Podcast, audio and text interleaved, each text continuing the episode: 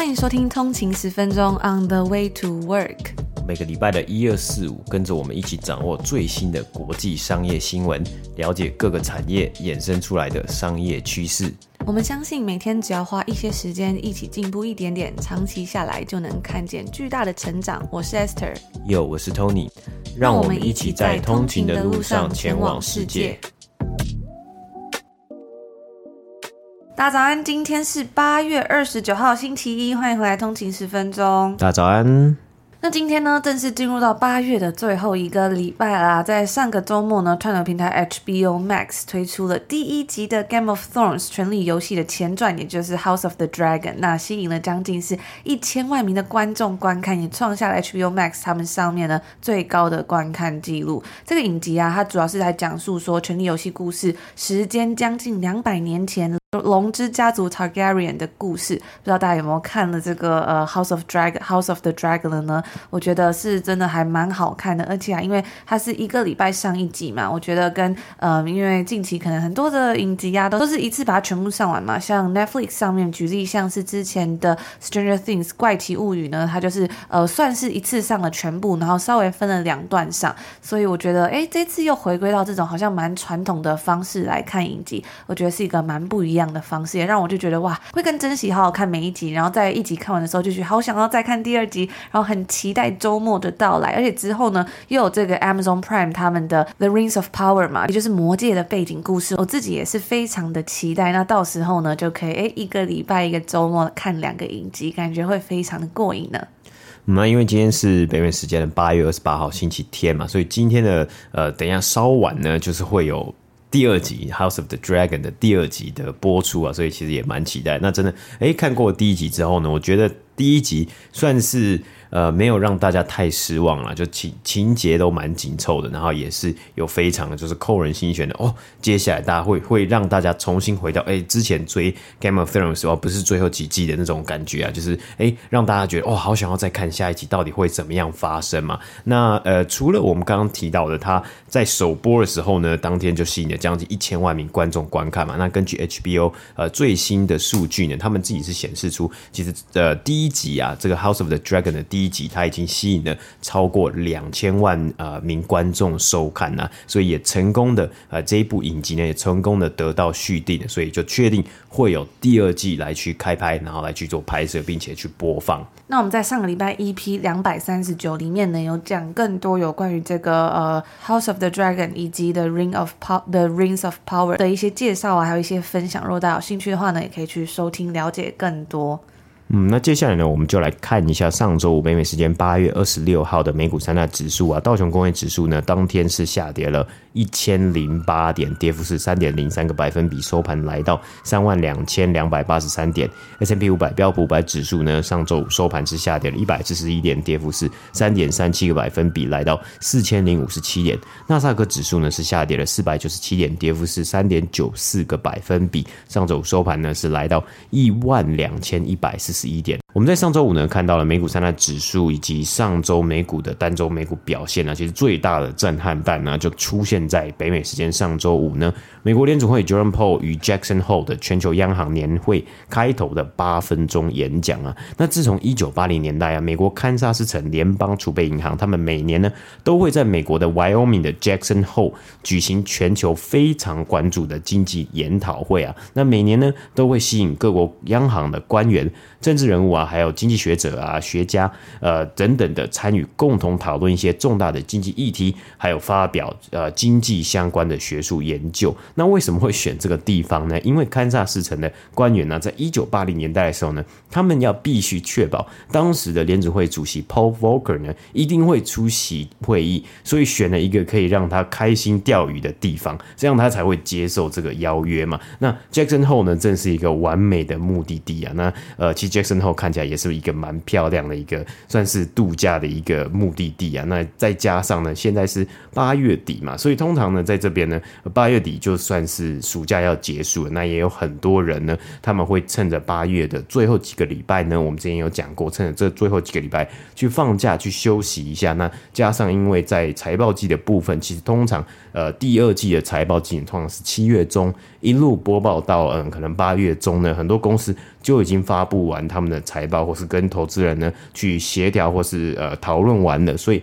现在这个时候呢，有的人会选择去放假。那当然，这个时候就是全球还有美国联准会最重要的一个。在他们一年之中最重要的一个盛事啊，就是这个 Jackson Hole 的呃全球央行年会。那今年的这个年会呢，是由美国联准会主席 John Powell 呢进行八分钟的演讲来开启啊，其中呢包含了暗示对于。美国联储会呢，接下来他们的升息的意愿呢，而因此啊，每年的年会呢，其实大家都会很关注一个点呢，就是他们是不是大家能不能够观察到一些特定的经济政策的走向啊？那关于这一次的 Powell 的演讲呢，算是短而有力啊，那直接指导重点。那他在第一句呢，其实一开始一开头他就提到，他们目前的目标就是要将通膨率呢拉回到两个百分比啊，提到稳定物价 （price stability） 呢是联准会的责任。也是经济的一切基准点啊，那没有稳定的物价呢，经济无法运作，或是无法是呃好好的运行，那也无法达到长期的稳健劳工市场的状况。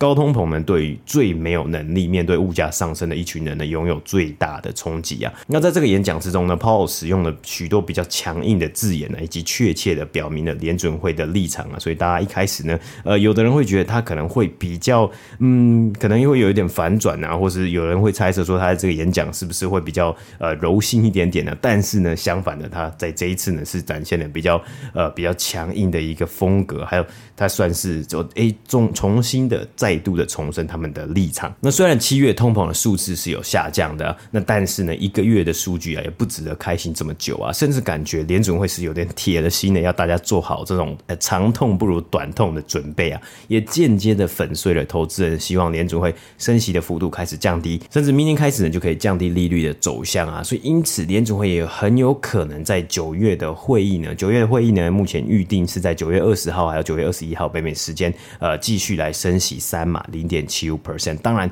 呃，接下来还是有一些部分的数据啊，包括下周的呃这个就业报告，以及呢九月十三号的呃八月的美国八月的 Consumer Price Index 呢，这些都是非常重要，会来去影响到，有可能去影响到美国电子会做升息决定的一些数据。而上周五这样的消息及演讲呢，让过去一周啊波动没有那么大的美股呢，当天三大指数都大跌超过三个百分比啊。道琼工业指数呢，当天下跌了超过一千点啊，也让三大指数连续两周的交易呢都是下跌的，让六月中低点开始反弹的走势啊，有点稍微稍微降温啊。那以上周单周来看呢，三大指数就有下跌超过四个百分比。而以个股方面呢，上周五的损失是非常全面的，标普五百指数之中十一个产业别呢都有。下降，而在该指数之中呢，上周五大约只有五间公司周五收盘是有上涨，那上涨最多的是游戏公司 Electronic Arts 美商易电，那涨幅呢是有超过三个百分比啊。主要的原因啊，是因为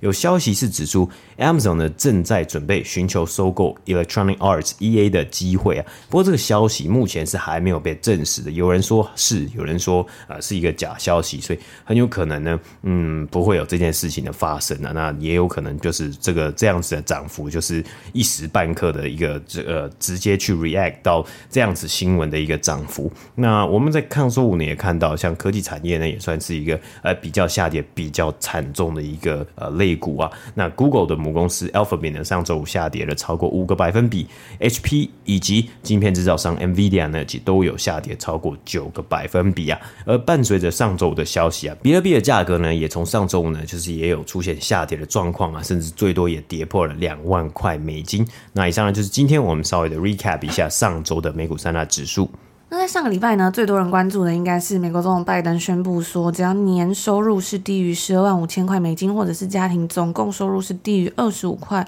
二十五万美金的话呢，拥有学生贷款的人呢、就可以得到一万美金，所以大概就是呃三十万台币左右的学贷减免。而如果是 Pell Grant 这个政府所提供给低收入家庭子女上大学的奖助学奖助学金的借款人呢，最高则可以减免到两万块美金。那如果想要了解更多的话呢，可以收听 EP 两百三十八。八集，我们有更详细的介绍。刚刚 Tony 有分享到说，哎，这最近这个科技股啊，以及整体的经济波动的状况嘛，我昨天呢就看了这个呃 YouTuber Kelly 的影片，我一直都很喜欢看他的影片。那其实他在里面就讲到说，哎，在美国的科技产业呢，最近也是有非常严重的裁员潮啊，今天是裁这间公司，明天是裁这间公司。那其实，在加拿大的部分呢，我自己感觉到的也是蛮类似的状况。所以最近其实一直以来呢，大概这几个月以来啊，整个市场或者是整个就业环境其实都还蛮低迷的。所以我相信应该很多人也是有比较，很多人的情绪应该也都是蛮波动的。不知道在台湾，嗯，大家现在的整个状况怎么样？不管是大环境啊，或是就业状况，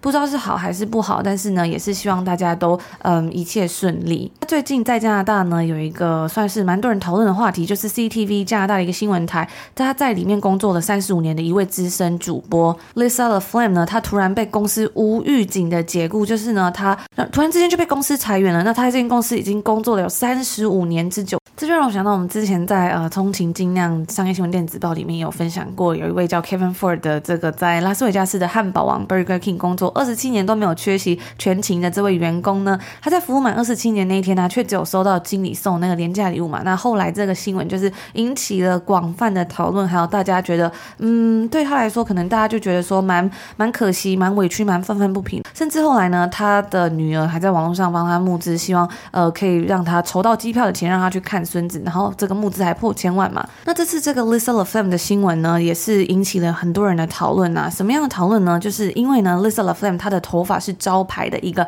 银白色、灰白色的颜色。那也因为这样啊，所以就掀起了一波关于年龄歧视的争论，甚至是知名的素食连锁店温蒂汉堡呢，就把他们招牌满脸雀斑的那个红发女孩的图样呢，改为银发女孩。然后在他们的推特上面呢，他们就表示说，Because a star is a star regardless of her hair color，然后加入声援该主播的行列。对啊，那我也有看到很多的报道，其实是在讲到这个算是这个一个现象嘛，因为其实在过去疫情啊，疫情有两年，那在北美这边呢，其实世界各地很多的地方有 lockdown 嘛，那 lockdown 呢不能做，有有一件事情绝对不能做，就是没有办法做的，就是你去法廊，你去就是你去法廊啊，或是理发厅啊，或是沙龙啊去。染头发。那因为呢，有的人，有的人呢，大家开始随着年纪渐长嘛，那你可能会有白头发啊，或是甚至是有 gray hair 啊。那有人会想要把它染掉，但是呢，因为在疫情之下，你没有办法染啊，所以就会有这样子的一个讨论啊，或是大家说，哎，那为什么不能就是就是把这个东西呃完整的呈现出来啊？就是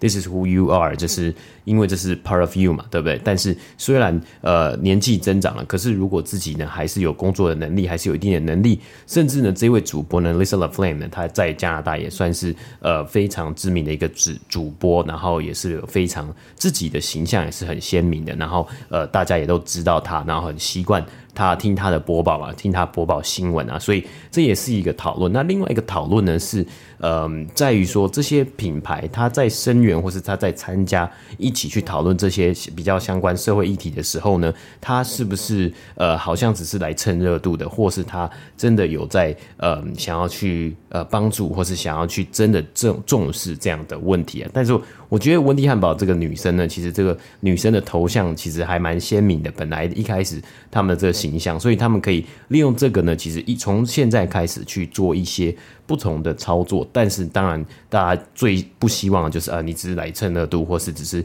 用一个很 cringe 的方法、很尴尬的方法，然后来去炒作，而是真的你可以去 make a change。或是呢，去帮助影响到更多呃，大家对于这些议题的重视，这才是重点。拥有五百三十二亿美金的大学捐赠基金的哈佛大学呢，他们可能不再是美国最有钱的大学喽。根据外媒报道啊，德州大学的 University of Texas 或许会超超过哈佛大学抢下第一名的宝座。那这是怎么发生的呢？原因是因为啊，德州大学它拥有其他人都没有的，也就是高达两百一十万英亩富含石油的土地。那他们将美国最大的油田呢，出租给大约是两百五十家的钻井公司，其中呢就包括国际能源公司康菲石油这样子的巨头。那他们每天呢开采了三十万桶原油，并且要支付给德州大学开采的使用费。而现在啊也正是石油生意的好时机，因为油价在六月份的时候达到了每桶一百二十块美金的高峰，预计今年呢将会是德州大学收益最好的一年。每天呢，他们大约能够从他们石油的资产之中获得六百万美金的收入。那根据 Bloomberg 的报道啊，知知情人士透露，汽车制造商保时捷呢有望以高达八百五十亿欧元的估值呢进行 IPO，也就是首次公开募股来上市嘛。那这将会成为欧洲有史以来最大的 IPO 啊，一个上市案。那特别是在现在呢，今年这个算是 IPO 呃上市啊，或是这种资本市场募资啊，或是募股的一个寒冬的状况之中呢，算是点亮了一个。熊熊的烈火嘛，知情人士是表示啊，Volkswagen AG 旗下的豪车品牌保时捷呢，已经获得了大约六百亿到八百五十亿欧元之间的发行股份的预定啊。那如果没有意外的话，该公司计划在监管机构批准之后呢，于九月的第一周在法兰克福宣布上市的消息。所以其实也非常非常近啊，我们已经在八月底了，所以在可能在这个礼拜呢，或甚至在下个礼拜呢，就可以看到正式的一些上市的相关的消息。来释出吧。在疫情之下得到巨大成长的健身飞轮公司 Peloton 持续失去动能。在本周啊，该公司公布了他们财务年，也就是他们财务年二零二二年第四季财报的表现。营收呢，较去年同期是下降了二十八个百分比，而亏损更是高达了十二亿美金。在写给股东的信之中啊，Peloton 的 CEO 是指出说，这些亏损反映出了该公司正在经历的成本以及供应链架构的重整，并且呢，希望调整库存状况来面对疫情之后的。需求，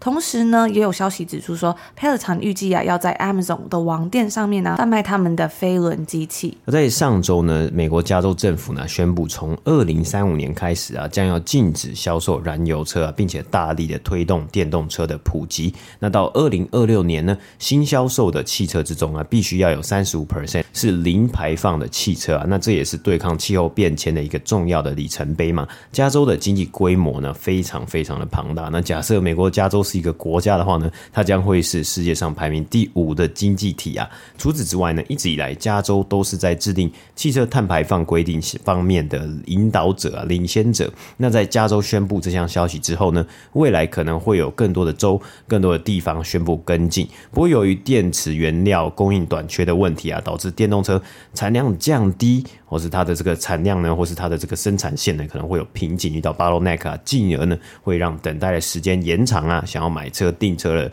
呃消费者等待时间延长，以及价格上涨的情况啊。那根据加州新车经销商协会的数据啊，在今年的上半年之中呢，电动车总共占加州新车销售的十五个百分比啊。那接下来呢，跟大家分享一个也是在跟这个 IPO 啊或者是股市有关的消息。美国以及中国两国呢，在上周达成了讨论已久的协议，准许美国有关监管单位可以前往香港或者是中国，对在美国上市的中国公司的审计人员还有相关的审计文件呢进行查核。那这样的协议呢，也很有可能可以让在美国上市的中国公司免于被迫下市啊，或者是退出美国资本市场的危机。美国监管单位就表示说，这项协议最快可以让美国上市公司会计监督委员会的稽查员在九月中前抵达香港进行查核。接下来新闻呢，我们可以看到大麻产业的寒冬将至啊！在二零一八年呢，加拿大大麻合法化之后呢，许多加拿大的大麻公司啊，利用优势一鼓作气，在加拿大或是美国的资本市场啊，筹得了许多现金资金，来让这些公司呢持续也可以拓展嘛。那大家也在期待呃。特别是大麻产业这些公司，还有消费者，还有投资人呢，都在期待美国大麻合法化的一天嘛。不过，许多公司的债务啊和财务状况，很有可能无法让他们撑到那一天的到来啊。曾经的市值破十亿的公司啊，现在却濒临下市的危机啊。来自于加拿大的 Hexo Corp 呢，近期再度得到了纳萨克交易所的一百八十天下市缓冲啊，必须要在一百八十天之内呢，让该公司的股价报价提升到一块美金以上，不然。但很有可能因为规定呢被迫下市。那这个 Hexo Corp 呢，它在纳斯达克交易所上面目前的股价大概是在零点二块呃美金左右啊，所以它现在呢其实呃以定义来说就是一个 penny stock，就是它连它的这个股价的交易金额呢是连一块美金都不到的。那为什么提特别提 Hexo Corp 呢？我觉得呃目前这样子大马产业所面临到的问题，当然因为呃它未来还是有很多的成长的前景啊，还有包括像是如果法规通过的话呢，其实会有非常庞大。的商机。但是以目前的情况来看呢，不只是 Hexo Corp 啊，其实看到了很多加拿大的大马公司，以及甚至是在美国的大马公司，他们都目目前都面临到一些包括债务危机，还有他们的这个资金不够，而导致他们必须要进行很多的整合。但是呢，进行整合之后呢，很多时候呢也很难去达到一加一大于二的 synergy 嘛，因为呢整合之后呢，如果两间公司最多的东西是债务，那两间公司整合之后之后呢，它其实最多的东西呢还是会是债务嘛，所以这会变成了也面临到一些这些公司到底有没有办法呢存活到美国，看到美国大法合合法化的那一天，然后呢取下他们该拥有的就是该拿到的市占率啊。那提到 Hexo Corp 呢，是因为 Hexo Corp 的创办人他们之前写了一本书，应该是大概两三年前的时候写了一本书啊，叫做 The Billion Dollar Startup，就是他们在大麻产业之中怎么样让这间公司呢的估值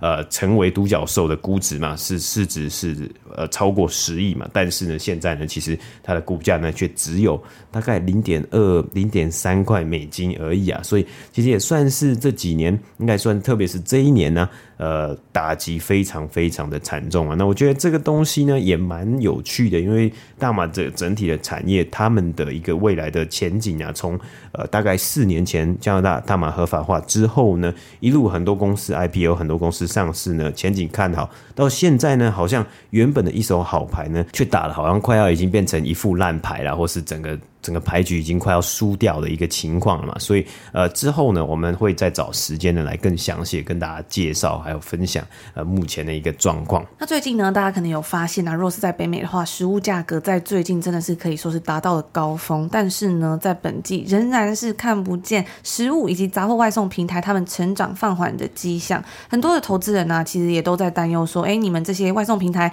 或者是呃杂货外送平台呢，在现在要怎么在如此高通膨的环环境下继续成长下去。那不知道台湾大家使用这种，比如说 grocery 是日常杂货，你们会使用外送平台吗？我自己觉得，像在加拿大的话呢，真的还蛮多选择的。就是在这边呢，很多的连锁超市啊，他们都有提供外送的服务。那其实价格也不会很贵，可能嗯、比如说有的，比如说有的超市呢，你只要买到可能七十块，大概是一千五嘛，一千五台币左右呢，它就是呃，可能运费你就只需要付个大概。一百多块、两百块台币而已。那运送的时间呢，也是非常的快速而方便，所以在这边我真的感觉还蛮多人使用这样子的服务的。那在本季呢，外送平台 DoorDash 就表示说啊，跟去年相比，该公司订单的订单的数量是增长了二十三个百分比，而营收的部分呢，则是成长了三十个百分比。旗下拥有 Postmate、Uber Eats 以及 Drizly 等平台的 Uber 呢，则是表示说，顾客下订单的频率啊，是上升了四个百分比，而活跃商家以及外送员呢，则是分别增长了十七个以及三十四个百分比。那旗下拥有 Grubhub 的欧洲公司 Just Eat 表示啊，今年上半年呢，北美订单量是下降了十个百分比。不过呢，在八月十九号，他们宣布说要出售在拉丁美洲的外送平台 App iFood 的股份之后呢，该公司的股价是上涨了四十个百分比。那以上呢，就是今天星期一来跟大家分享的内容啦。希望你们听完这些有趣的商业故事之后呢，可以一扫 Monday Blue，然后开启充实的一个礼拜。那如果你喜欢我们今天的内容的话，也许你也会喜欢我们每天的 Podcast 节目。三加通勤十分钟的 Podcast 节目呢，已经回归到日更模式了，所以就是礼拜一到礼拜五呢，在 Apple Podcast 上面都可以收听到最新的节目。那礼拜一跟礼拜五呢是呃免费的特别集数，而礼拜二、三、四是我们的订阅付费节目。那如果想要了解更多有趣的商业故事、国际新闻或是美股消息的话呢，也欢迎可以现在趁我们的嗯通勤订阅制一周年推出最赞优惠的时候，开启免费试听。在十月底前呢，我们都有提供一个月的免费试听，本来是只有两个礼拜而已，所以如果现在立刻开启试听的话呢，就等于说免费赚到了五百九十块。那现在呢，只要开启一年的订阅，就享有七六折的优惠，也就是说立即省下一千六百九十块。那再加上免费试听呢，就有四个月的免费收听这样子的优惠哦。如果想要了解更多呢，欢迎可以到我们的官网或是我们的 IG 账号 on 的一个底线 way to work。那我们就在这边祝福大家今天星期一有一个愉快的开始，美好的一天。我们就明天周二见喽，明天见，拜拜。拜拜。